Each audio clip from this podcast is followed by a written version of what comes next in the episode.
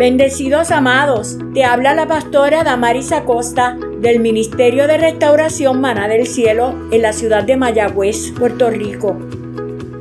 Queremos compartir contigo las enseñanzas de la Escuela de Formación Ministerial de nuestra casa. Esperamos que esta palabra bendiga tu vida. Te animo a que te sumerjas en el estudio de la palabra. Vamos juntos adelante en el Señor. Dios les bendiga.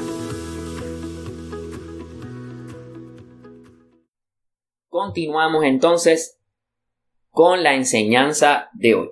Algunos de los temas de las clases pasadas, los cuales vamos a repasar en la noche de hoy, son los siguientes. Vamos a repasar el tema descubriendo el significado de la palabra fiesta y la palabra servir. Vamos también a repasar el tema las fiestas del Señor y el tiempo marcado. Las fiestas del Señor y el tiempo marcado. Vamos a repasar también las fiestas que desagradan a Dios.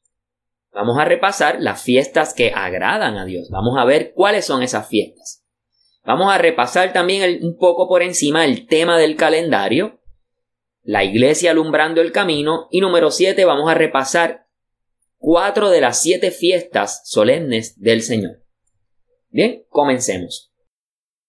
En la clase de Redescubriendo el significado de la palabra servir y fiesta, quiero resaltar el texto bíblico de Éxodo 3:12, donde Dios se le revela a Moisés en medio de una zarza ardiendo y allí Dios le hace un llamado a Moisés. Recuerda que eh, Moisés estaba huyendo del faraón y él llevaba muchos años en el desierto eh, huyendo porque Faraón lo estaba buscando para eh, enjuiciarlo, ya que él había cometido una falta. Para salvar a uno de sus hermanos hebreos, él tuvo que cometer un crimen para salvarle la vida a ese hermano hebreo. Así que él mató a un egipcio y por causa de esa acción lo estaban buscando.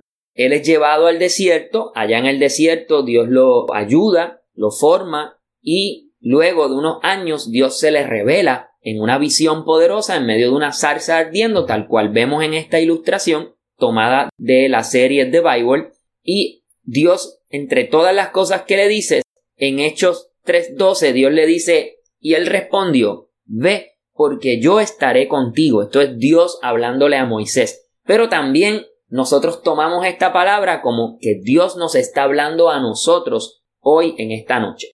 Y él respondió, Dios respondió, ve, porque yo estaré contigo y esto te será por señal de que yo te he enviado. Cuando hayas sacado de Egipto al pueblo, se está refiriendo al pueblo de Israel, a los israelitas, serviréis a Dios sobre este monte. Serviréis a Dios sobre este monte. Así que Dios se le está revelando a Moisés y le está entregando el propósito para el cual Dios lo está llamando. El primer propósito es te voy a enviar a Egipto para que liberes a mi pueblo. Por eso a Moisés se le conoce como el profeta libertador, el libertador del pueblo de Israel. Sabemos que fue Dios quien lo hizo, pero Dios utilizó a un gran líder. Su nombre era Moisés. Moisés, eh, luego de esta visión, Dios lo envía a Egipto y el primer propósito era liberar al pueblo. Y el segundo propósito que Dios le dice en este verso de Éxodo 3:12 es el propósito que le daba identidad a esa liberación. Dios los iba a liberar, pero no es para simplemente llevarlos y sacarlos de Egipto. Dios tenía un propósito por qué los iba a sacar de Egipto. Los iba a sacar para que le sirvieran al Señor. Resulta que el pueblo llevaba muchos años, siglos, siendo esclavo de los egipcios. Y de esto dimos todo un recuento la vez que enseñamos esta clase, y es que Dios le da una palabra a Abraham siglos antes, posiblemente 600 a 700 años antes, le da una palabra y le dice, yo haré de ti una gran nación. Y luego más adelante le dice, pero ten en cuenta que ellos serán puestos como esclavos y andarán nómadas por allí. Así que muchos siglos después, el pueblo cae como, digamos, cae en esclavitud por los egipcios, porque recuerda que José fue quien trae a Jacob y a sus hermanos a Egipto Eh, eso tenemos que entonces remontarnos a la historia de, de, cuando Egipto pasó hambre y el faraón nombró a José eh, como un gobernador en Egipto. Él trae a su familia, su familia es guardada de esa hambruna, pero luego que terminan estos siete años de abundancia, siete años de hambruna, ellos se quedan en esa tierra y son grandemente bendecidos por esa acción que tuvo José de ayudar al pueblo egipcio. Y el faraón honró a José dándole tierras, cuidando de su familia y la familia fue creciendo, creciendo, creciendo, creciendo hasta que se formó lo que hoy conocemos como los israelitas. Ellos nacieron y se formaron en Egipto. Ahora, espiritualmente hablando, Egipto, ten presente que Egipto significa mundo. Así que el pueblo de Israel fue oprimido por el mundo, por Egipto. ¿Por qué? Porque los egipcios vieron que los israelitas prosperaron y si no los hacían esclavos, entonces los israelitas, como tenían la bendición de Dios, podían tomar posesión de sus tierras y dejarlos sin nada. Así que los, egipcios toman ventaja y los oprimen, los ponen como esclavos. Y ellos están sobre 200 años, más de 200 años en esclavitud. Y luego entonces Dios levanta a Moisés como libertador y se le presenta en la zarza ardiendo y le dice saca al pueblo de Egipto porque yo quiero que ellos vengan a servirme. Así que hoy espiritualmente hablando, Dios te hace un llamado a que salgas de Egipto, que salgas del mundo para que le sirvas a Dios, ¿ok? Ese es el significado espiritual de ese llamamiento y de ese servicio. Entonces, eh, ¿qué significa servir a Dios? Servir a Dios significa someterse a Él. Servir a Dios significa obedecer completamente sus leyes, Servir a Dios significa consagrar. Y la palabra consagrar es bien importante. Eh, y esta palabra, fíjate, aunque no se enseña mucho, es necesario que la iglesia retome nuevamente esta palabra de consagrar. Yo recuerdo que para cuando yo me criaba en el Evangelio, hace unos añitos nada más atrás, tengo 43 años, en la iglesia pentecostal, recuerdo que hablaba mucho de santidad a Jehová y desde pequeños siempre inculcaron en nuestros corazones santidad a Jehová. Y luego cuando entro a la iglesia de restauración, a Maná del Cielo, siempre hemos hablado de la palabra consagración. Consagrar tu casa, consagrar tu familia, hemos hablado de ofrendas de consagración, hemos hablado de esa palabra, pero hace un tiempo no la hemos retomado. Así que hoy Dios te hace un llamado a que retomes esa palabra de consagrar. ¿Y qué significa consagrar? Consagración significa nada más y nada menos que separar, apartar, destinar nuestra vida para Él. Eso es lo que significa consagrar. Hay alguien que pueda escribir por allí, quiero consagrarme para Dios. Cuando tú le dices eso al Señor, tú le estás diciendo, yo quiero separarme para ti. Yo quiero que mi vida sea una ofrenda para ti. Yo quiero que todo lo que yo haga sea por ti y para ti, Señor. Número tres, conducirnos de manera que a Él le agrade. Eso es, servir a Dios es conducirnos de manera que a Él le agrade. Yo he escuchado mucho por ahí que cuando alguien corrige a otra persona, la otra persona a veces suelen decir, es que yo soy así. Y bueno, eso tienes que ahora reflexionarlo. ¿Tú eres así porque te da la gana ser así? ¿O es parte de lo que Dios quiere que tú cambies y ya tú no puedes ser así y tienes que ser de esta otra manera? ¿Ok? Así que hay que amar la corrección y hay que escuchar nuestros pastores y nuestros líderes cuando nos corrigen porque es parte del propósito de formar en nosotros un servicio para nuestro Dios. Número cuatro, servir a Dios. También aprendimos que es elegir, que lo más importante en toda situación es lo que Él dice y lo que Él espera de nosotros. Así que en resumida, servir a Dios esta palabrita que les puse aquí abajo, se trata de Él, se trata de Dios, ¿ok? Se trata de Dios. Ahora, la palabra fiesta, recuerda que hay tres propósitos para el cual Dios sacó al pueblo de Egipto. El primero era servir, el segundo era hacer fiesta y el tercero era ofrecer sacrificios. Vamos al segundo propósito y el tercero no lo vamos a hablar, pero este segundo sí, hacer fiesta. El término fiesta se refiere a un día o una temporada de regocijo religioso. Esta fiesta no es un pariseo cualquiera, esta es un, un pari religioso, un pari para Dios. Entonces se conocen como fiestas solemnes. ¿Cuál era el propósito de esta celebración, de esta fiesta? Es que Dios les quería enseñar las fiestas que iban a celebrar y las razones por las cuales el pueblo iba a celebrar. ¿Por qué Dios necesitaba enseñarle eso nuevamente al pueblo? Precisamente porque el pueblo llevaba más de dos siglos siendo esclavo en Egipto y ellos se aclimataron al sistema del mundo. Así que ellos adoraban los mismos dioses de los egipcios. Ellos olvidaron a Jehová Dios, se alejaron de los principios del Señor, comenzaron a adorar otros dioses. Ellos comenzaron a ver los dioses de los egipcios como los dioses de ellos. Ellos celebraban las mismas fiestas paganas que celebraban los de Egipto.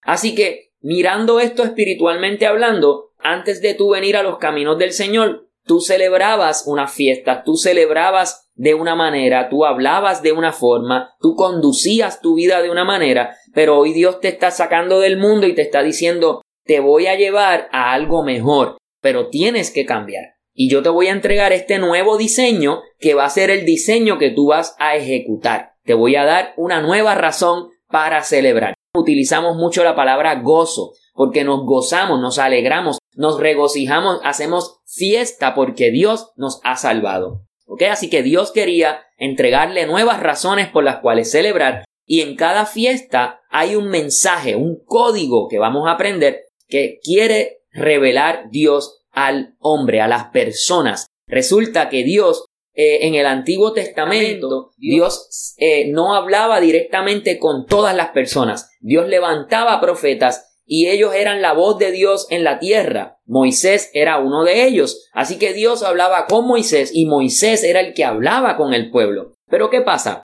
Dios hacía eso porque había pecado en la gente. El pecado es lo que te aleja de Dios. Entonces el pecado evita que tú tengas una comunicación directa con Dios. Así que el Señor no se le revelaba a las personas porque Él utilizaba códigos, utilizaba las cosechas, utilizaba festividades, utilizaba simbología, numerología, símbolos proféticos para revelar algo, una verdad del reino de los cielos. Así que las fiestas solemnes no es otra cosa que un código para Dios revelarse a su pueblo a través de estas celebraciones. Y número tres, en cada fiesta, ya lo dijimos, había un mensaje. No olvides eso, Dios siempre tiene un mensaje para ti.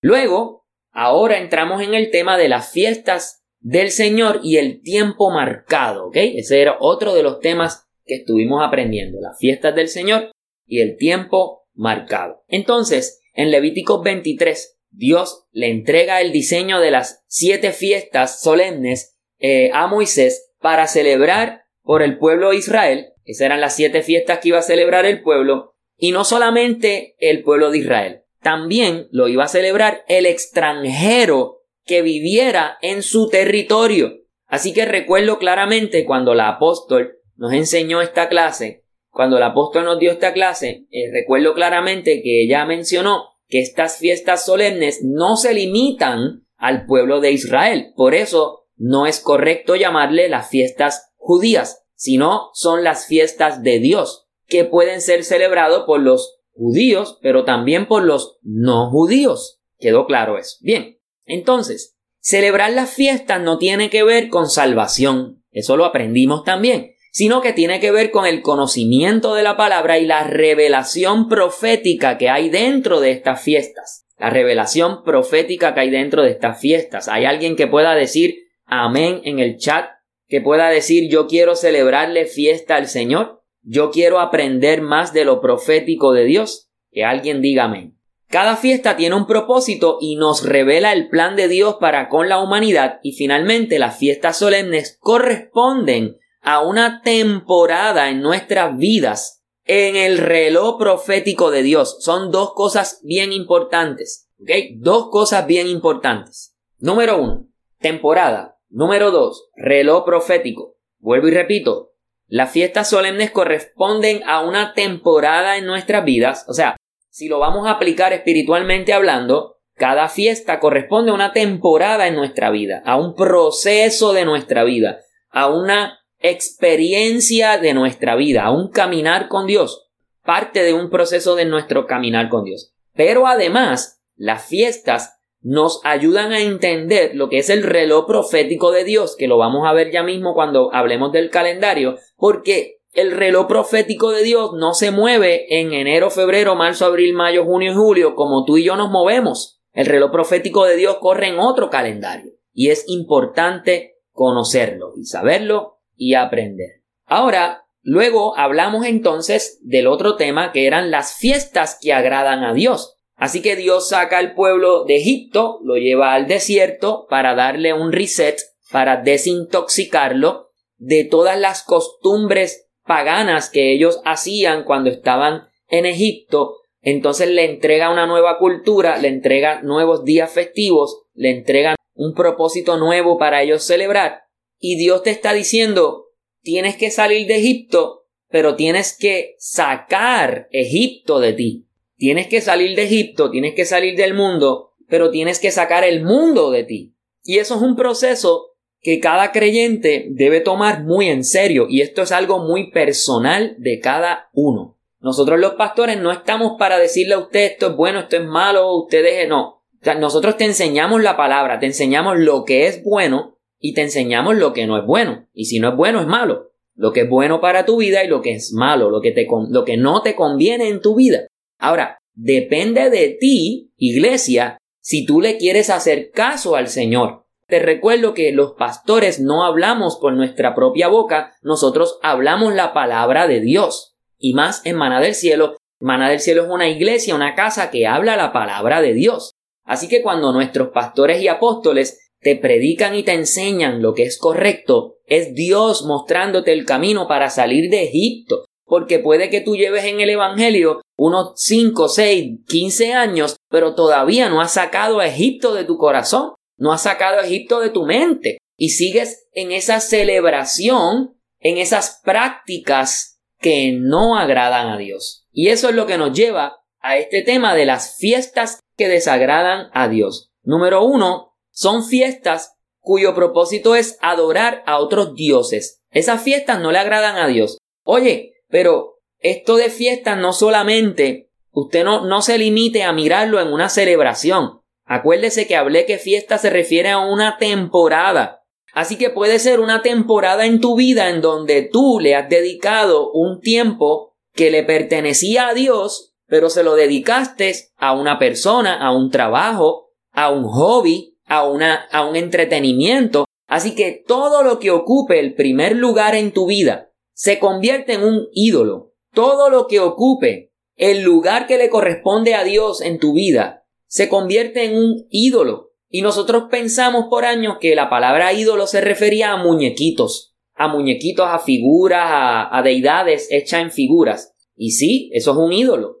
Pero también hemos entendido por la revelación de la palabra que nos ha llegado que ídolo también puede ser una pareja, puede ser un trabajo, puede ser el dinero o puede ser tu enfermedad, que tú le has dedicado tu vida y toda tu atención a tu cuerpo porque sufres de una condición y resulta que hablas tanto de la condición que tienes que te olvidas de hablar del Dios que puede sanar tu condición. Que alguien diga aleluya en este momento. Entonces, ese es el tipo de cosas que Dios quiere traer a tu memoria hoy, que tú recuerdes que tienes que dedicarle el primado al Señor. Porque si no lo haces, estás incurriendo en una práctica de adorar otros dioses y esa es una práctica que a Dios no le agrada. Número dos, las fiestas con la intención incorrecta. O sea, cuando pierdes el propósito de lo que estás haciendo, eso es algo, una fiesta, una celebración, una ofrenda que a Dios no le agrada. Y puntualizando en este tema, fiestas con la intención incorrecta, o sea, congregarte es correcto, es correcto ir a Mana del Cielo, es correcto congregarte, es correcto escuchar al apóstol Walter predicar, es correcto escuchar al apóstol Damari enseñar los viernes, eso es correcto, eso es bueno. Pero tú, ahora voy a hablarle a los líderes, tú como líder, si tú vas el viernes a Maná del Cielo para cumplir, porque te toca ir, lamentablemente estás, y esto es un ejemplo, estás haciendo lo correcto con la intención incorrecta. Así que eso se convierte en una práctica que a Dios no le agrada. ¿Y cuántos de nosotros hemos caído en esa práctica de yo voy por obediencia, yo voy para que me vean, yo voy por cumplir, yo voy porque me toca ir. Y cuando estás allí, eh, estás con la cara larga, estás con ganas de irte, estás chequeando tu celular, estás yendo al baño cada cinco minutos para distraerte, no porque tienes que ir al baño, es para distraerte.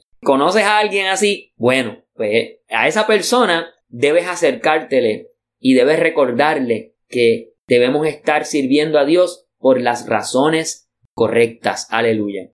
Entonces, número tres, fiesta sin que haya arrepentimiento. Esa fiesta no le agrada a Dios. Y aquí yo voy a hablar de la alabanza. La alabanza, cuando tú entregas alabanza es una ofrenda. Y dice la palabra que si tú estás enojado con tu hermano, ve, reconcíliate y luego entonces entrega tu ofrenda para que tu ofrenda sea aceptada. Así que cuando tú llegas a, a maná del cielo para alabar a Dios, yo voy a hacerte un llamado, que tú vayas primero, te presentes delante del Señor y te arrepientas de tus faltas y pecado y le digas, Señor, mira mi corazón, yo pongo todo lo que soy a tus pies, perdóname si te he fallado en este momento, perdóname, porque yo quiero que mi alabanza suba a ti. Eso es una acción muy bonita, una acción correcta. Y cada día vea la presencia de Dios y busca ese arrepentimiento porque nadie es santo. Todos estamos en el proceso de, de mejorar cada día. Eso es parte de nuestro proceso. Hay alguien que pueda escribir allí, ouch, esa me dolió. ¿Ok? Antes de entregar tu alabanza, pídele al Señor que perdone tus pecados. Arrepiéntete al Señor, humíllate delante del Señor. ¿Ok? Dios nos exhorta a deshacernos del pecado. Pasa cuando no haces diferencia entre lo común y lo sagrado. Y esto es algo muy, muy importante que voy a recalcarle a los ministros del Señor en Maná del Cielo, pero también a los ministros del Señor en el cuerpo de Cristo, en la iglesia. Si para ti vestirte para ir al mall de compras es lo mismo cuando te vistes para ir a la iglesia, o sea, si vestirte para ir a la iglesia para ti da igual que vestirte para ir al shopping, algo no está bien en ti. Algo en tu celebración, en tu fiesta, en tu temporada, no está correcto. Porque vestirte para ir para la iglesia es parte de una ofrenda, de tú escoger lo mejor para el Señor. No estoy diciendo que vayas con gabán todos los días, pero que escojas tus mejores prendas para el Señor, que limpies tus zapatos. Eh, estoy poniendo ejemplos, que separes tu ropa, que combines tu ropa, que, que tú lo hagas con esa alegría. Ok, esta, esta ropa me la voy a poner para la casa de Dios, porque yo voy a darle lo mejor al Señor. Tal vez es la misma ropa que te puedes poner para el mall. No sé si me estás siguiendo, pero es la intención de tu corazón de que vas a separar lo mejor para Dios, de que lo estás haciendo para Él. Eh, otro ejemplo, si para ti tocar un instrumento en el recital de la escuela es lo mismo que tocar en el altar, hay algo que no está bien en ti. Porque tocar en el altar es una ofrenda para el Señor. Es algo santo, es algo sagrado. ¿Ok? Y así siga usted poniendo ejemplos. ¿Ok? Nuestro tiempo, nuestras conversaciones, eh, nuestra búsqueda. ¿Qué cosas tú quieres ofrendarle a Dios de antemano y lo quieres hacer con el conocimiento correcto? Vaya pensando. ¿Ok? Y finalmente, las fiestas sin que haya conocimiento. No podemos pasar por alto la manera correcta de alabar a Dios y adorar a Dios. Recuerda el ejemplo de el, rey David cuando fue a traer el arca del pacto de los filisteos nuevamente a Israel, utilizó la forma incorrecta de cargar el arca y eso trajo muerte. Una persona usa, tocó el arca porque se iba a caer y en vez de cargarla en los hombros de los levitas la cargaron encima de animales, encima de bueyes y aunque la intención era correcta, el conocimiento era inapropiado, era la forma incorrecta. Y esa, ese tipo de costumbre puede traer muerte a tu vida, muerte espiritual. Eso nos lleva entonces al otro tema que es las fiestas que sí agradan a Dios. Las fiestas que agradan a Dios. ¿Y cuáles son esas fiestas? Bueno, pues precisamente ese es el core de este semestre la parte central del estudio de este semestre, precisamente las fiestas solemnes. Ya vimos que la palabra fiesta es temporada, temporada de celebración, acciones de celebrar, todo eso. Así que las fiestas que agradan a Dios son las siete fiestas solemnes dadas por Dios, cuyo propósito es celebrar la vida y reconocer la íntima relación de la creación de las personas y Dios. Son siete fiestas y el número siete es un número profético, es un símbolo profético de plenitud. Número siete significa plenitud. Alguien puede escribir allí, estoy completo en Dios. Plenitud significa estar completo. Es el número de la perfección, es el número de Dios, el siete, plenitud. Las fiestas se dividen en dos estaciones, en primavera y otoño. Aunque el año tiene cuatro estaciones, Dios apartó dos estaciones, dos estaciones para revelar las fiestas. Y esto tiene una connotación espiritual muy importante. Recuerde que las estaciones son invierno, primavera, verano, otoño. Y tal cual explicó eh, eh, la pastora cuando dio la clase, que el invierno es una época antes de que Cristo viniera a tu vida, una temporada fría, una temporada de muerte, es una temporada triste, es una temporada de necesidad, de urgencia, de calor, es una temporada oscura, muy triste, es el invierno. Pero la primavera, la primavera hay flores, la primavera hay alegría, eh, los animalitos salen, las hierbas renacen nuevamente, el bosque se pone bonito, los jardines florecen. Es una temporada donde hay una diversidad de muchas cosas una abundancia. Luego entonces viene el verano y el verano es una época para relajarse, una época para estar relax, tranquilo, es una época para detener las labores. Recuerda que estas fiestas corrían con la labranza del terreno y con las cosechas. Así que el, el verano era una época para descansar la tierra de las cosechas. Y luego venía el otoño, que era donde nos preparábamos para el invierno, era donde estaba entonces comienzan a caer las hojas es el tiempo de recoger lo último que queda, los últimos frutos, porque se avecina entonces la época del invierno. ¿Ok? Y eso tiene una connotación en nuestras vidas y es importante que lo vaya siguiendo a lo largo del estudio. Las fiestas de primavera tenemos que era la fiesta de la Pascua, la fiesta de los panes sin levadura, la fiesta de las primicias y la fiesta de Pentecostés. Son las cuatro fiestas de primavera. La Pascua, panes sin levadura, primicias y Pentecostés. Y la fiesta de otoño tenemos que era, son tres. Es la fiesta de las trompetas, el día de la expiación y la fiesta de los tabernáculos. Para eso le he preparado este infográfico donde le estoy explicando de forma visual cuáles son las siete fiestas que se dividen en dos. Temporada de primavera, temporada de otoño. En primavera tenemos las fiestas de primavera que son la Pascua, panes sin levadura, primicias, y Pentecostés, cuatro fiestas de primavera. Y luego viene el verano y luego viene el otoño y tenemos las fiestas de otoño que son tres. La fiesta de las trompetas,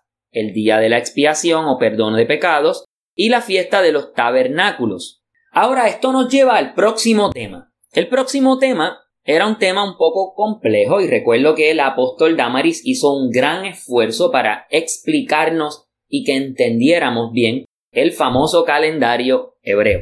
Resulta que nuestro calendario corre diferente al calendario de los judíos, al calendario hebreo. Nuestro calendario comienza con el mes de enero, comienza en invierno, con el mes de enero, febrero, marzo, abril, mayo y por ahí sigue. Pero el calendario judío tiene otro nombre, los meses del año tienen otro nombre y el orden es diferente. El año ellos lo comienzan en otra temporada, otro mes, distinto al de nosotros. El año nuevo de ellos es diferente al año nuevo. Así que de esta clase es importante recordar que nuestro calendario corre diferente y se llama el calendario gregoriano. Existen dos calendarios en la Biblia, el calendario civil y el calendario religioso. Y aprendimos que el calendario civil comenzó en el Génesis con la creación, cuando Dios crea todas las cosas y en cada temporada él dice, dice la palabra que fue la tarde y la mañana un día.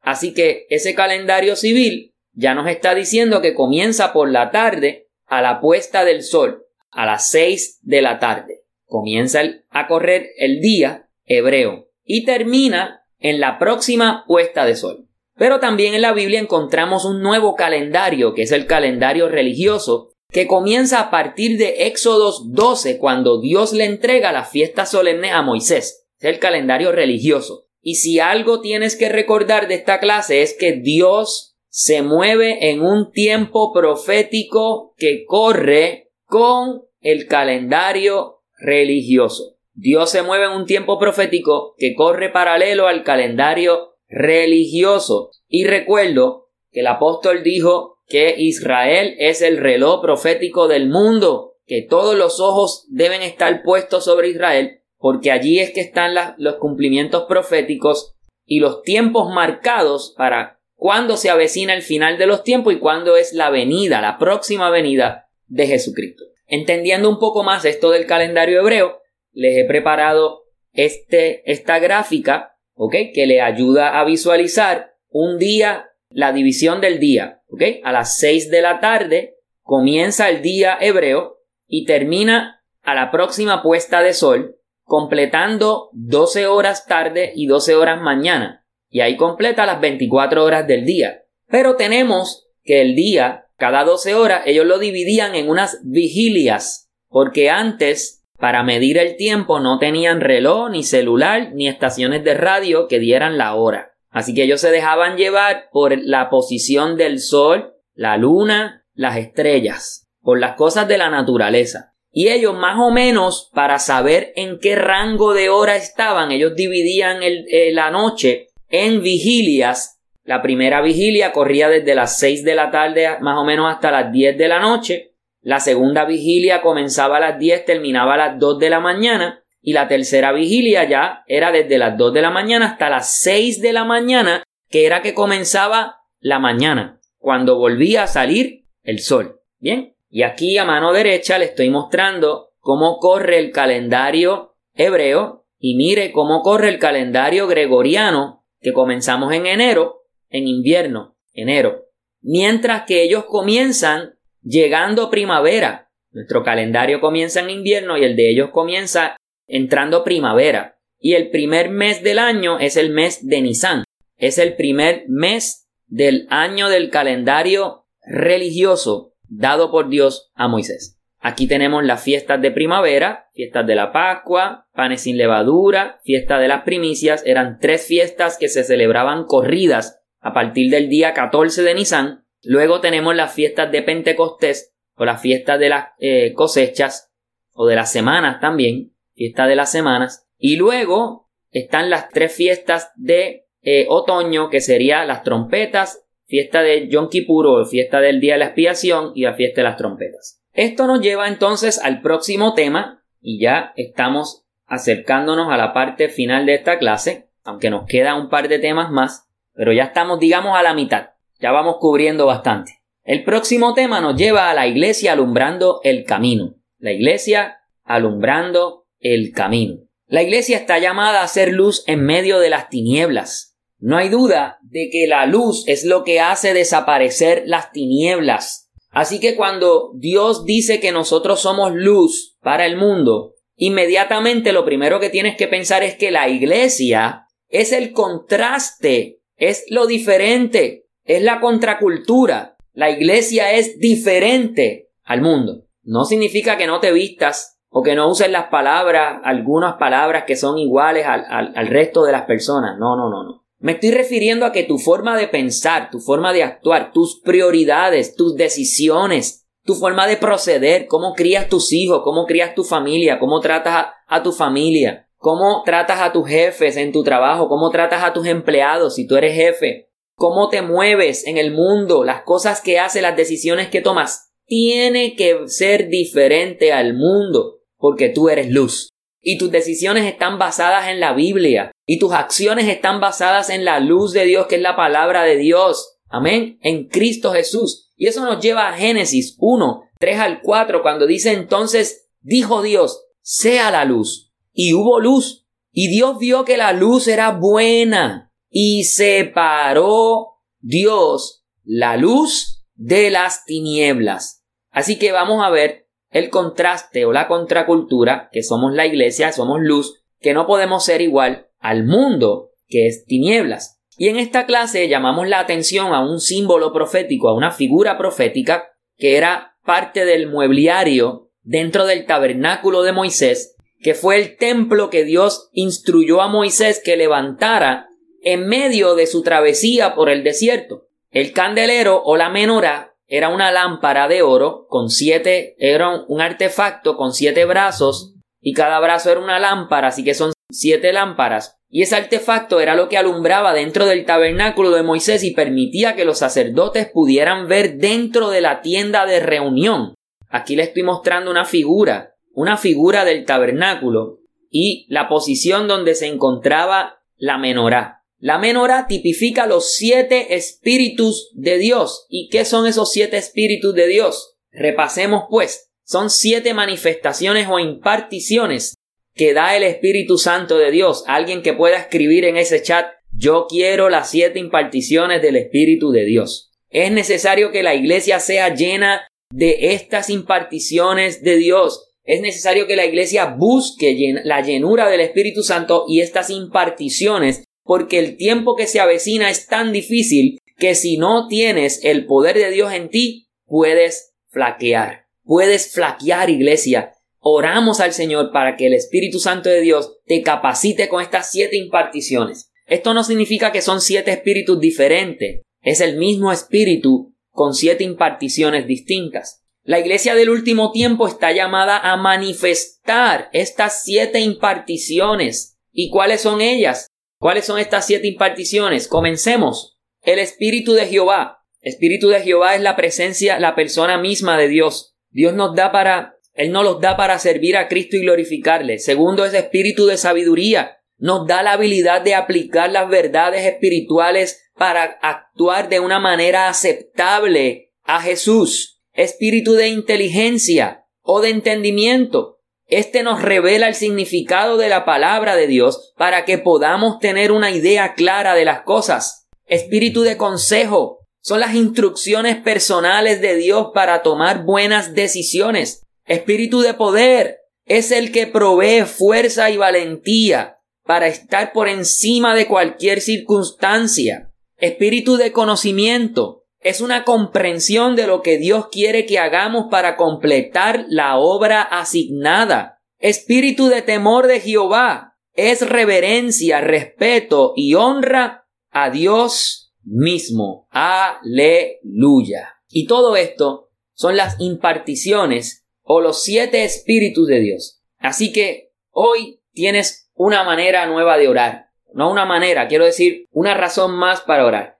Es, Señor, dame esas siete imparticiones de tu Espíritu Santo, Señor. Imprégname con ellas, capacítame con ellas, dame espíritu de Jehová, espíritu de sabiduría venga sobre mí, espíritu de inteligencia, ayúdame a entender, Señor, espíritu de consejo, espíritu de poder, Señor, glorifícate, espíritu de conocimiento, espíritu de temor de Jehová, en el nombre de Jesús. Y en resumen, podemos decir sobre este tema, podemos concluir de este tema de la iglesia alumbrando el camino, podemos concluir con Efesios 5.8 que dice, porque en otro tiempo erais tinieblas, mas ahora sois luz en el Señor, andad como hijos de luz. Este texto está poderoso, esto está explotabuche, como digo yo, porque ahora vamos a amarrar todo lo que hemos hablado hasta ahora. Todavía me queda un poco más, pero escucha ahora. Vamos a resumir. Este texto lo resume muy bien. Porque en otro tiempo, ¿a qué se refiere? Cuando estaban en Egipto. En otro tiempo erais tinieblas. ¿Qué dijimos que era el mundo? Las tinieblas. Estabas en el mundo. Mas ahora y esa palabra ahora marca un antes y un después. Mas ahora sois luz. ¿Qué nos habla la luz? La luz fue creada por Dios. La luz fue lo que Dios usó para separar y disipar las tinieblas de la, de la claridad, la oscuridad de lo claro, las tinieblas de la luz. La luz marca una separación, la luz marca una integridad, un principio, algo diferente, la contracultura. Mas ahora sois luz en el Señor. Y esta parte es sumamente importante porque tú no eres luz en ti mismo. Para tú poder ser luz, tienes que alumbrar con la gloria de Dios. No puedo alumbrar con la gloria de Roy porque la gloria de Roy es una gloria humana, una gloria humanitaria, una gloria de humanidad y tiene un fin. Pero la gloria de Dios, la luz de Dios es eterna, nunca se apaga. No desfallece, no disipa con tiniebla, la luz de Dios siempre está presente. Si estoy yo contento o no, Dios está presente. Si estoy triste, Dios está presente. Si tengo dinero, Dios está presente. Si no tengo dinero y tengo necesidad, Dios está presente. No importa la temporada de tu vida, Dios te dice, yo puedo iluminar tu camino. Entonces tú te conviertes en un reflejo de la luz de Dios. Mas ahora soy luz en el Señor. Así que si te sales del Señor, si te quitas de Dios, si te alejas de Jesucristo, te alejas de la luz. Y si te alejas de la luz, comienzas a ser tiniebla. Finalmente, Efesios 5.8 termina diciendo, andad como hijos de la luz. Hay alguien que pueda escribir en ese chat. Vamos, escríbelo allí, escríbelo allí. Quiero ser hijo de luz, o soy hijo de la luz, o soy un hijo de Dios, o soy luz en el Señor. Escribe algo de eso, vamos, escríbelo, escríbelo allí. Deditos para arriba, deditos para arriba. Si te gusta esa palabra, deditos para arriba. Andad como hijos de la luz. Aleluya, andad como hijos de luz. Eso está poderoso, de verdad que esto está brutal. Entonces, esto nos lleva al último tema que vamos a estar hablando en la noche de hoy, pero este tema se subdivide en cuatro subtemas, porque hemos discutido cuatro de las siete fiestas solemnes. Cuatro de las siete fiestas solemnes. Ahora vamos a resumir un poco qué son las fiestas solemnes de Jehová. La Pascua, la fiesta de los panes sin levadura, fiesta de las primicias, fiesta de Pentecostés, fiesta de las trompetas, día de la expiación, los tabernáculos o tiendas. Esas son las siete fiestas. Entonces, hemos visto que las fiestas se dividían en dos temporadas en la temporada de primavera y la temporada de otoño. Pero mencionamos que el año tiene cuatro temporadas, no dos, el año tiene cuatro. Pero Dios escogió dos temporadas para revelarse a su pueblo a través de códigos, que son las fiestas. Antes de la primavera viene el invierno.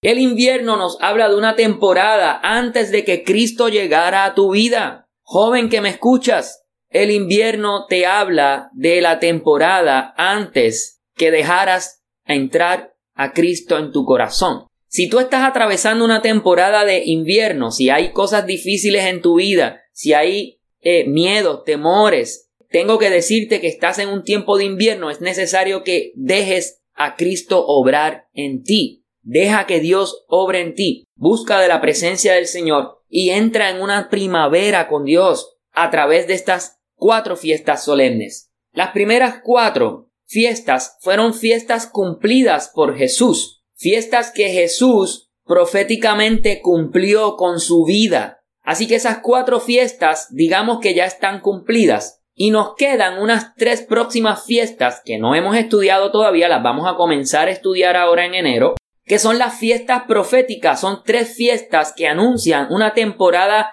profética que es lo que viene. Ahora mismo la iglesia está viviendo una temporada de verano. Te dije que el verano es para estar relax, para detener las obras y preparar lo último de las cosechas, recoger la última cosecha. Eso es lo que está pasando. Eh, la iglesia está en una temporada de verano. Esta es la última gran cosecha de almas para el Señor. Resulta que hay personas que no conocen a Cristo y en lo espiritual eso se le llama almas para Cristo. Vidas, personas, gente, gente que vive cerca de ti, gente que tú compartes con ella, gente que estudian contigo, gente que trabajan contigo, gente que son tu familia, que no conocen a Cristo. Este tiempo es el tiempo de tú predicarles la palabra con mayor fervor, porque es la última cosecha, es el último tiempo, es la última oportunidad que tienen esas almas para salvarse antes de que Cristo venga. Esto nos, nos recuerda la historia de, de, Noé. La historia de Noé es la historia que, que la Biblia utiliza para simbolizar los últimos tiempos. ¿Qué pasó con Noé? Resulta que la humanidad se corrompió a tal punto de que Dios se arrepintió de haber creado a las personas. Así que Dios dijo, yo voy a dar un borrón y cuenta nueva, yo voy a dar un reset, voy a dar un restart, voy a reiniciar la humanidad. Y Dios mira la tierra y cuando mira la tierra, allí está su siervo Noé. Y Noé halló gracia ante los ojos de Dios. Y Dios le dice, Noé, voy a destruir la tierra con agua. Vendrá un diluvio. Prepárate un arca. Un arca. Escucha esto, iglesia. Tú eres el arca de salvación.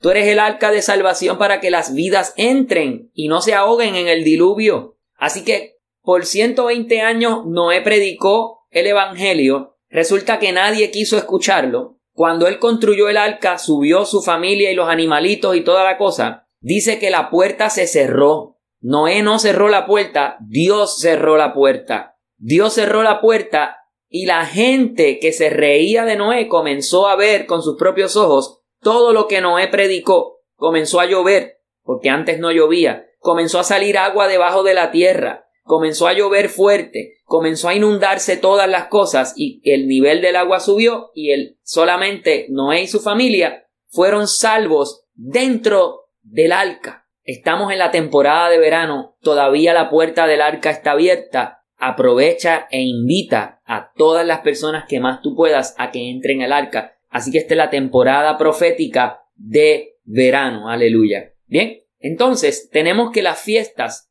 tenemos la Pascua. La Pascua significa pesar o pasar por alto nuestro pecado. La noche que Dios iba a liberar al pueblo de Egipto, esa noche fue la última plaga la última de las siete plagas que envió Dios a Egipto. Y esa plaga era la plaga de los primogénitos, donde iba a morir todo primogénito, el primer hijo de cada familia. En todo Egipto iba a morir el primer hijo de cada familia. ¿Por qué? Porque resulta que Dios endureció el corazón de Faraón, pero en esta ocasión Dios iba a ablandar el corazón de Faraón y la forma que lo iba a hacer era quitándole su primogénito, quitándole lo más preciado, Así que esa noche Dios instruye a Moisés y le dice, dile a los hijos de Israel que busquen un cordero, tienen que matar el corderito, se van a comer el cordero, pero la sangre del cordero, escucha esto, la sangre del cordero la vas a usar para marcar la puerta, los dinteles, tal cual te estoy mostrando en esta, en esta figura, para marcar los dinteles,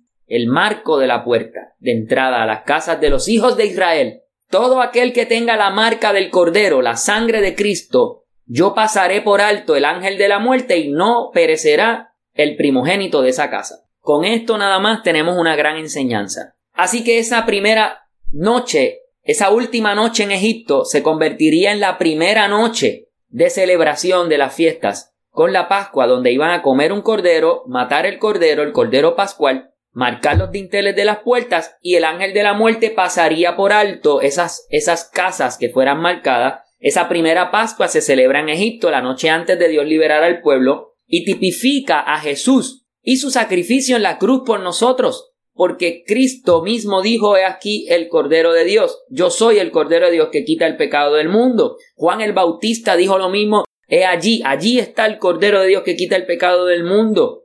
Así que Cristo es el Cordero, Él cumplió esa fiesta siendo él mismo el Cordero Pascual que se entregaría en sacrificio. ¿Y cómo sabemos que Cristo cumplió? Bueno, no sé si usted recuerda este infográfico que preparamos y este infográfico lo que ilustra es todo lo que Jesús tuvo que pasar para llegar a su crucifixión y a su muerte. Y él cumplió a cabalidad todo lo que exigía Dios para la preparación del Cordero Pascual. Él llegó a Jerusalén antes del día de la Pascua. El día de la Pascua fue que lo apresaron el día 14 de Nisan. Recuerda que el día comienza con las 6 de la tarde del día anterior, que fue la última cena. Esa noche lo enjuician, en la mañana lo llevan y Jesús muere cerca de las 3 de la tarde, la hora exacta en donde se sacrificaba el cordero de la Pascua. Eso está en Mateo 27, 32 al 56 y está la historia completa. Cerca de las 3 de la tarde, Cristo muere, cumpliendo así la escritura de que Él es el Cordero Pascual. Lo que nos lleva a la próxima fiesta, que es la fiesta de los panes sin levadura. Ambas fiestas eran seguidas una de la otra. El día 14, la Pascua. El día 15, panes sin levadura. Sí, el día 17, eh, otra fiesta y así las primicias y así sucesivamente era toda una semana de fiestas. Aleluya. Mateo 27, 32 al 56, por si acá quedó alguna duda. Fiesta de los panes sin levadura. Se celebraba rápido después de la Pascua. Consistía en sacar la levadura de los hogares, La levadura es una semilla que se utiliza para leudar la masa, para hacer que la masa crezca. Es como, como un hongo que, en forma de semilla que se le echa. Es un tipo de material que ayuda a la fermentación de la masa y eso lo que hace es expandirlo, crear esas burbujitas. Es como la, lo que le llaman la tripa del pan. Ese espacio, ese hueco, lo crea la levadura. Leuda la masa y hace que la masa crezca. Sin embargo, la levadura es tipo del pecado. Entonces, el símbolo profético es que la levadura es tipo del pecado, así que si tú eres pan y la levadura es pecado, Dios te está diciendo tienes que sacar el pecado de tu vida, tienes que sacar el pecado de tu vida. Consistía en sacar la levadura de los hogares y el pan que comerían no podía tener levadura, la levadura es tipo del pecado, es un llamado a sacar el pecado de nuestras vidas. Cuando aceptas a Cristo, el Cordero Pascual, debes comenzar a dejar atrás las viejas costumbres que te alejaban de Dios. ¿Cómo Cristo cumplió esta fiesta? Porque Cristo vivió sin pecado. Esto nos lleva al próximo tema que es la fiesta de las primicias o los primeros frutos, donde se presentaba en ofrenda un manojo del primer fruto de la cosecha de granos. Y esto tipifica dar a Dios lo primero, el primado, como adelantado de una gran cosecha, como anticipo. Primicia o cosecha se entregaba a Dios una ofrenda de los primeros frutos de esas primeras cosechas que salían en los primeros meses fuera de temporada. La ofrenda era una gavilla, un manojo, un, un masito de trigo, y este masito de trigo se mecía, se movía frente al sacerdote, y era la gran cosecha que se aproximaba. Esta fiesta se celebró, no se celebró en el desierto. La Pascua se celebró en Egipto, panes sin levadura se celebró saliendo de Egipto, ya luego los próximos años lo celebraron en el desierto, pero lo celebraban, la Pascua la celebraban en recordación al día que Dios lo sacó de Egipto. Los panes sin levadura los seguían celebrando en el desierto porque era sacar el pecado como parte del proceso. Cuando Dios te lleva al desierto, Dios te quiere procesar. Pero la fiesta de las cosechas tuvieron que esperar 40 años para entrar y poseer la tierra prometida, sembrar y esa primera cosecha entonces poder hacer todo esto que Dios le ordenó a Moisés. Tipifica dar lo primero y lo mejor a Dios. Jesús es nuestra primicia. ¿Por qué? Porque Jesús resucitó el primer día de la semana, el primero de los días de la semana. Ahí fue que Jesús resucitó. Resurrección de Jesús fue el día 17, un domingo, las primeras horas de la mañana. Resurrección de Jesús, eso está en Mateo 28, 1. El 14 de Nisan era la Pascua, Cristo murió ese día, el día 15 era la fiesta de los panes sin levadura y el día 17 Cristo resucita siendo la primicia, el, la primera persona que resucita para no ver muerte nunca más. ¿Ok? Por eso Cristo es el primogénito de los resucitados. Cristo cumplió esa fiesta. Y ya el tiempo avanza, tenemos que ir terminando. Ya lo que nos queda entonces es la fiesta de Pentecostés, o la fiesta de las semanas, que es la cuarta fiesta que hemos estudiado, la fiesta del Pentecostés es la cuarta fiesta de toda una semana de celebración. Bueno, disculpa, de unos meses de celebración porque Pentecostés se celebraba meses después de la fiesta de las primicias y era la última de las cuatro fiestas de primavera y te voy a poner aquí el calendario para que puedas ver y tener una idea. Nisan celebrabas tres fiestas corridas, luego tenías que esperar hasta el mes de Sivan y si van, sí iban, sí iban a celebrar. Ahí celebraban Pentecostés, fiesta de las semanas, porque tenían que esperar muchas semanas para eso. Celebraban varias cosas ese día de, Pentecostés, celebraban las cosechas, celebraban el día que Dios le entregó la ley a Moisés, y celebraban los 50 días después de la ofrenda mecida de la gavilla, primicia, por eso se llama Pentecostés. 50 días después de la ofrenda de las gavillas. El Espíritu Santo fue dado a la iglesia un día de Pentecostés. Así que para nosotros no celebramos las cosechas, no celebramos la ley, no celebramos los 50 días después de la gavilla mecida, sino que la iglesia de este tiempo, Pentecostés significa celebrar la venida del Espíritu Santo a la iglesia, el nacimiento de la iglesia en el libro de los Hechos, cuando en el aposento alto descendió sobre los que estaban allí presentes, sobre 120 personas, descendió el Espíritu Santo y entró dentro de ellos, los poseyó, tomó el control de ellos y dice la palabra que comenzaron a ocurrir unas manifestaciones sobrenaturales que nunca antes en la historia habían visto. Pentecostés es un nuevo comienzo y esto llega a mi mente ahora. El apóstol dijo que este año era el año de, de las tres R, de reconectar, el reset, restart y algo más. Eran, eran tres. Inicio, reiniciar, ese era el otro, reiniciar.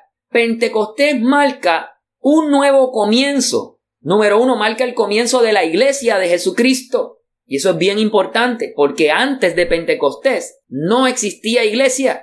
En Mateo, Cristo funda la iglesia, pero él estaba formando a sus discípulos, que era a quien le iba a entregar la iglesia. En Pentecostés comienza la iglesia porque ya Cristo sube a los cielos y nos deja al Espíritu Santo y entonces comienza el nuevo pacto, porque el nuevo pacto comienza cuando Cristo cumple el viejo pacto. Así que Pentecostés es un reinicio, un nuevo comenzar, inicia la iglesia, inicia las labores del Espíritu Santo de Dios dentro de la iglesia y lo primero que ocurre son señales y prodigios. Alguien puede escribir en ese chat y decir, Señor, yo quiero ver tus señales y prodigios en este momento. Aleluya. En esta temporada que está viviendo la iglesia de pandemia, hemos visto señales y prodigios. Y hoy Dios te está diciendo, año 2021 es el año de reiniciar. Así que Dios te dice, el 2021 es tu Pentecostés. Aleluya. Recibe esa palabra. El año 2021 es mi Pentecostés. Yo me gozaré en el Señor. El Espíritu Santo de Dios me va a nutrir con sus siete imparticiones.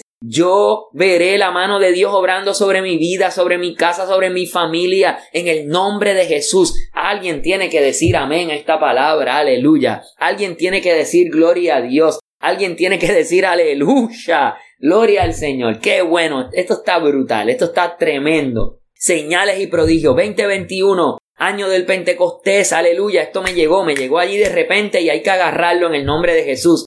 Eh, este es tu Pentecostés, este es tu gozo, esta es tu celebración, es la última fiesta que cumplió Cristo. Así que este 2021 es señal profética de que los tiempos serán marcados con señales y prodigios. Hoy se está celebrando un evento que se llama Opening the Northgate for Revival. Durante siete años, óyete esto, esto es profético, Dios le entrega una visión a una mujer en el pueblo de Yabucoa, en el este, a la pastora Adanora Enríquez, esa misma, la que corrió para comisaría residente, esa misma, una mujer de Dios.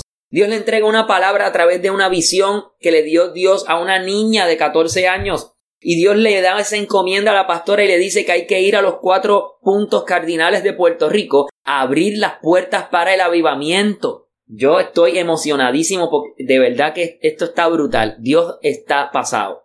Abren la puerta del avivamiento en el este. Luego al próximo año abren la ventana en el oeste, que Maná del Cielo fue la anfitriona de esa actividad de opening de Westgate for Revival. Luego nos movemos al, al par de años al sur y abrimos la puerta del sur. Pero la puerta del norte, que era la cuarta puerta, no pudo ser abierta hasta el 2021.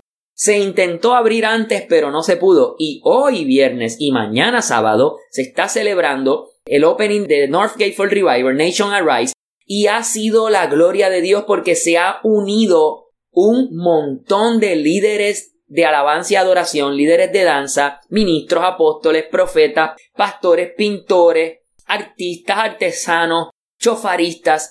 Es un equipo de trabajo poderoso y el tema central de ese evento es la unidad del cuerpo de Cristo. Mire si no es profético. La ventana del norte se está abriendo a partir de hoy. Así que tú, maná del cielo, eres parte de lo profético de Dios para Puerto Rico. 2021 es un año de señales y prodigios y estamos declarando que es un Pentecostés. Comienza el don de lenguas, comienza el don de, interpretación de lenguas en Pentecostés comienza a, convertirse la gente cuando ve las señales y prodigios. Así que 2021 declaramos que maná del cielo se llena. Las puertas de la iglesia serán abiertas para recibir a muchas personas en maná del cielo. Haremos fila para entrar si hay que hacerla. haremos otro parking si hay que hacerlo, pero es el momento de la gran cosecha del Señor. Alguien que diga, aleluya, gloria al Señor. Esto está poderoso. El Espíritu Santo fue dado a la iglesia un día de Pentecostés. Para nosotros tipifica el ser avivado por el fuego y el gozo del Espíritu Santo. Así que 2021 es el año donde eres avivado por el fuego del Espíritu Santo. Aleluya. Soy avivado. Vamos, esos deditos para arriba, esos corazoncitos, deditos para arriba y corazones. Avivados, avivados en el nombre de Jesús, en el nombre de Jesús. Aleluya. Y para terminar, esta clase que ha sido una encomienda muy difícil, pero muy gloriosa, terminamos con las tres fiestas que faltan por estudiar. Pero estas fiestas no han tenido cumplimiento en la tierra. O sea, el pueblo de Israel las celebró, pero Cristo subió a los cielos antes de que pudiera cumplir estas fiestas. Y perdone que me emocione tanto, pero es que recuerdo una palabra que está en Isaías cuando Jesús se levanta en el templo a leer y cuando le dan el rollo a leer, le dan esa palabra de Isaías y él dice el Espíritu de Dios está sobre mí por cuanto me ha ungido Jehová para dar buenas nuevas y por ahí sigue, sigue, sigue, sigue, sigue. Él termina el verso que él termina leyendo, él lo termina incompleto. Él iba a predicar el año de la buena voluntad del Señor. Pero ese texto que está en Isaías no termina ahí. Ese texto dice a predicar, a pregonar el año de la buena voluntad del Señor y el día del gran juicio. Así que Cristo no leyó esa otra parte de la profecía porque Cristo no había sido enviado a cumplir estas tres fiestas ni tampoco a anunciar el día del gran juicio. Él fue enviado a, predicar el año de la buena voluntad de Dios, a traer el reino de Dios a la tierra. Tienes que seguirme. Esto está poderoso. Así que estas próximas tres fiestas, maná del cielo, que es la fiesta de las trompetas, es la fiesta del día de la expiación y la fiesta de los tabernáculos o las tiendas, estas tres fiestas que están aquí, son fiestas que están a la espera del cumplimiento profético, porque estas fiestas las va a cumplir Cristo con su segunda venida y los acontecimientos que pasarán en el fin de los tiempos. Así que este próximo semestre, y con esto termino, nos sumergiremos en un tema profundo, la venida de Cristo, las señales del fin, fiesta de las trompetas, cuando hablamos de trompeta no es la trompeta de la orquesta de salsa, en la trompeta del chofar, ¿ok? Tal cual le estoy mostrando en esta ilustración aquí. Fiesta de chofares, se sonaba el chofar. La fiesta del día de la expiación, se mataba un cordero, el cordero de la expiación. Eso nos habla de un gran juicio final. Y la fiesta de los tabernáculos, donde el pueblo recordaba que por 40 años fue nómada en el desierto, pero esta fiesta proféticamente lo que anuncia es la venida de la nueva Jerusalén, el tabernáculo de Dios a la tierra, aleluya. Y eso todavía no ha ocurrido, iglesia. Así que yo te animo a que tú puedas mantenerte conectado con Maná del Cielo, que tú no te pierdas estas próximas clases. Este semestre va a estar poderoso, que no te pierdas, entra el podcast, escucha los audios, conecta con, con la iglesia, conecta con el cuerpo de Cristo, eh, nosotros no queremos vivir la vida por ti, sino queremos enseñarte cómo vivir una vida íntegra para Dios. No te pierdas ni un baile de gallina en maná del cielo, porque esto va a estar poderoso. Eh, alaba al Señor con todas tus fuerzas, adora al Señor con todo tu corazón, porque termino con esto, maná del cielo. En resumen, las primeras cuatro fiestas fueron cumplidas. Cristo viene pronto por su iglesia. Debemos estar preparados. ¿Qué Resumen tremendo para terminar esta clase. Estamos en la temporada de verano, descanso, pausa. Mientras esperamos su venida, seguimos predicando y velando. Somos el portero vigilante a quien el amo de la casa encargó velar por su venida. Eso está, esa parábola está en Mateo, la estudiamos eh, precisamente el semestre pasado, el portero vigilante. Esta es la última gran cosecha de almas para Cristo. Las naciones de la tierra ya se están alineando para recibir al esperado de las naciones, Jesucristo. Así que termino con esta exhortación. Permanece firme hasta el fin. Mana del cielo, Dios te bendiga, Dios te guarde y oro al Señor para que tú seas afirmado en los principios de la palabra y que hagas tú eco de estas palabras y comiences a llevar el Evangelio como nunca antes maná del cielo se va a llenar en el nombre de Jesús, con distanciamiento o como sea. Haremos otro culto porque imagínate, el apóstol tiene que estar allá en su casa brincando en un pie diciendo amén, amén, amén.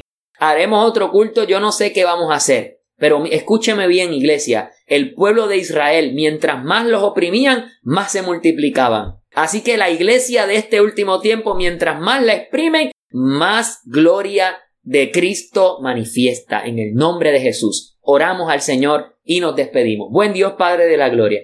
Te doy gracias por esta enseñanza. Gracias porque primero me la has ministrado a mí, a mi corazón. Señor, te pido que también haya sido ministrada a los corazones de maná del cielo. Te pido, Señor, que nuestras vidas sean avivadas con el fuego del Espíritu Santo y que seamos impartidos de, la, de los siete espíritus de Dios. Ayúdanos porque en este último tiempo más que nunca te necesitamos. Queremos, Señor, vivir un Pentecostés, ser avivados por tu Espíritu, ser avivados con el fuego del Espíritu Santo, que nuestra alabanza sea transformada, que nuestros cánticos sean transformados en el nombre poderoso de Jesús. Padre, te pido que tu trompeta suene en nuestra vida, despertándonos, Señor, del sueño espiritual y avivando en nuestros corazones un nuevo resurgir para ti, en el nombre de Jesús, Señor, declaramos, Padre, que la iglesia se levanta con señales y prodigios a creerte a ti y solo a ti, por encima de la circunstancia. En el nombre de Jesús. Gracias, Padre, gracias, Hijo, y gracias, Espíritu Santo. Mana del cielo, Dios te bendiga